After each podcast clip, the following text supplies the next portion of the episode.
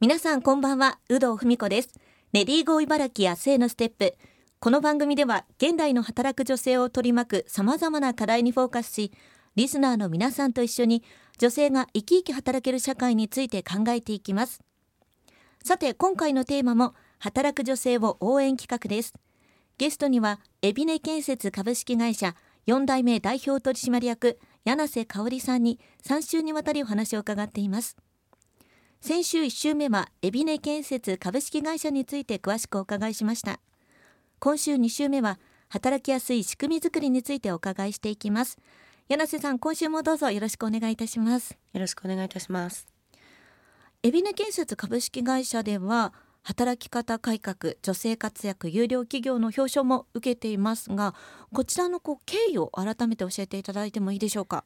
私どもの、はい。まああの事務を担当してた女性がいるんですけれども、はい。その女性がですね私どもの会社に入った時にすでに3名お子さんがいらっしゃって、はい。一番小さいお子さんが2歳だったんですね。はい。なのであのいろいろとお休みをもらうのにうん。苦労してまして、はい。会社としてやはり制度とあのいうものがきちっとあった方がいいなということで、はい。それをきっかけに子ども休暇という休暇を作りました。はい。でその評価がまあされて大井川知事になって一番最初の女性が輝く有料企業表彰というものをいただきました、なるほど。この子ども休暇っていうのは具体的にこうどんな内容になってるんですか？はい。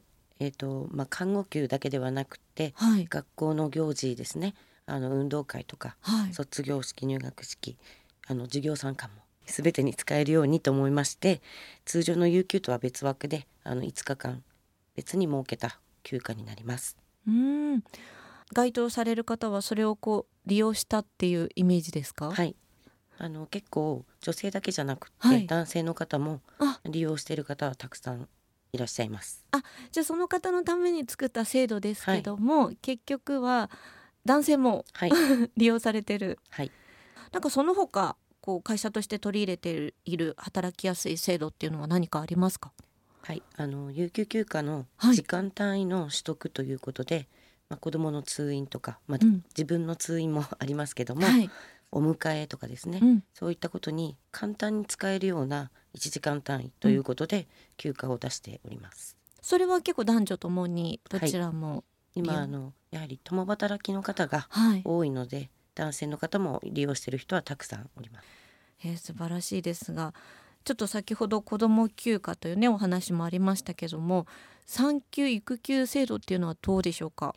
はい、あの会社の制度としてはあるんですけれども、あの実際に取得した方はまだいないんですね。うん。でなかなかやっぱりあの自分が仕事を休むと周りの方に迷惑をかけるんじゃないかという風潮が結構強くてですね。はい。こちら側から進めてもなかなか取得に至らないということが現状です。うん、やはり建設現場ですとうん。自分の役割がこう明確になっているところもあるので、うん。自分が休むと代わりに誰かがこれをやらなきゃいけないっていうようなあの考えに基づいて本人がやはり遠慮してしまうっていう感じなんだと思います。なるほど、はじゃあここはこうどんどんこれから改善していったらいいなっていうところですかね。はい、うん。わかりました。まあそんな中であの柳瀬さんのこういろいろあの肩書きをこう見ていたら建設業協会の女性支部の県女ひばり会の会長もやられているということですがこちらではどんなことに取り組んでいるんでしょうか？はい。えー、と地方のはい。中小の建設会社ですと、自社の中にロールモデルとなる女性の方がいないっていう会社がたくさんありまして、うんうん。まあ、そういったことも踏まえてみんなが横のつながりでお互いに相談ができたりというような環境にあの置けるっていうところが一番その女性の会のいいところだと思うんですけども、はい。そういった中で働く環境について私たちがパトロールに行ってあのトイレとかはい。更衣室の設備の点検などをしたり、うんうん。あとはですねあの子どもたちに向けたイベントだったりとかうん。広報として発信するということもやはり仕事の一つとしてやっています。うんもう本当に多岐にわたるという感じですけどもこれでも全国的な組織っていうことですかね。えっ、と県女ひばり会は茨城県の中の建設業の女性の会なので、うん全国にあの県単位でそういった女性の会がある県もございますけどない県もまだあります。えない県もあるんですね、はい、ない県もあります。じゃあその中では茨城県はまあす進んでいるというか。そうですね。はい。え現在何名くらいの方がこう在籍されてるんですえか、ー現在156名おります。156名、そして、まあ、その中でやっぱりそのトイレのこととか、はい。更衣室のことがその会長としてこう変えてきたことっていうことなんですか？えっとですね。はい。あの現在はよく工事現場で見かけるトイレなんですけれども、あの昔はなかった現場もおそらくあったんですね。ええ。で近くのコンビニでお借りしたりとか、はい。まあ、そういったところから変えていかないとうん。やはり女性があの入植してくれないだろうということもありまして県でもあの推奨している快適トイレという男性と女性があの入るトイレがまず分かれていること、はい。それと設置する場所が離れていることとか、はい。いろいろ条件があるんですけれども、まはい。あ、そういったことが守られてるかどうかということを私たちがあの確認しに行くっていう感じになってるんですが。うん。えそれ柳瀬さんが実際にこう社長になった30代の頃って全くこうトイレなかったりとかしたんですか？はい。あのトイレがない現場もありました。そうわあっても分かれてないっていう、あのあー。同じトイレを共用で使うっていうことが多かったです。だから本当にやっぱり女性がいない現場っていうことなんですよね。うんはいあそれが本当にかい今ではそれは普通にこう分かれてたりある現場の方が多いですか？そうですねあの女性がいる現場においては、だいたい今はあの男性用と女性用と分かれて置いてるところが多いと思います。ああ、じゃあそれは本当にもうひばり会の。まあ私たちのというよりは県県とか国の、はいまあ、えー推奨しているトイレということでうん、私たちはその設置状況がちゃんとうん職場環境に合ってるのかというチェックをするっていう感じですかね。なるほどじゃあちゃんとこうチェックしてくれる方がいて、はい、まああの初めてちゃんと安全性が確保されているということなんですね。そしてまあその会の中での座談会だったりとかそういう現場の見学会があるということなんですね。はい、あのパトロールも当然やりますけれども、はい、あの茨城県の土木の、えー女性職員の方はい。々と座談会を毎年行っておりまして、はい、まあ、お互いの働きやすい環境って何でしょうということを、うん。あの話し合うっていう場にしております。あとは現場の見学会ですね、うん。そちらも県の方々と一緒に、えー同じ現場を見に行ったりとかしましてうん。交流をこう図っているところではあります。え座談会では実際にこうどんな話が出たりするんですか？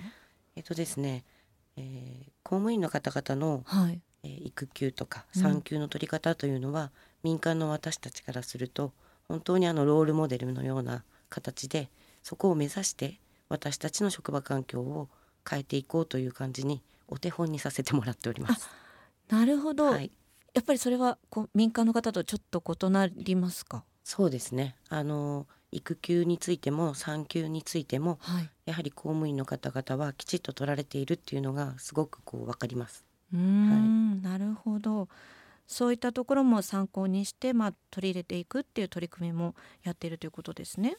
はい、そしてなんか子ども向けのイベントもやられてるんですかね？はい、あの石岡市さんとあとは、えー、県女ひばり会とあともう一つ女性の会で土木技術者女性の会というのがありましてはい、こちらはもう全国の組織なんですが、はい、そちらとですねあの共催で、えー石岡市にあります橋の点検をするというイベントをまあ行いました。はい、えー最初に座学で橋のこう知識について勉強して模型を使ってどんな風な構造になっているかを勉強してから実際の橋に行って点検をするということを昨日行ってまいりました。すごい。そうやってこう子どもたちに仕事の内容を伝えるっていうのもなんかこう未来の働く女性を増やすみたいな役割もあるはい。ってことですかね。はい、まさしくあの男女共同参画のリコチャレというリコーチャレンジという、あのまあ、取り組みでして女性のあの理工系の子どもたちを増やそうという、はい、取り組みです。実際どうですか？こう女の子で興味持ってくれた子とかいらっしゃいました、はい、おりました。じゃあもう若い頃からねこうこんな風にできてるんだよっていうのでも本当にきっかけにもなりますもんね。そうですね。あの普段目にしているものがあの構造とかが分かることによってちょっと見方も変わるかなというところがありまして、まあ、そういったイベントを企画したところになります。素敵な取り組みありがとうございます。今週2週目は海老根建設株式会社代表取締役柳瀬香織さんに働きやすい仕組みづくりについてお伺いしていきました。来週は女性が働きやすい会社社会についてお伺いしていきます。来週もよろしくお願いします。よろしくお願いいたします。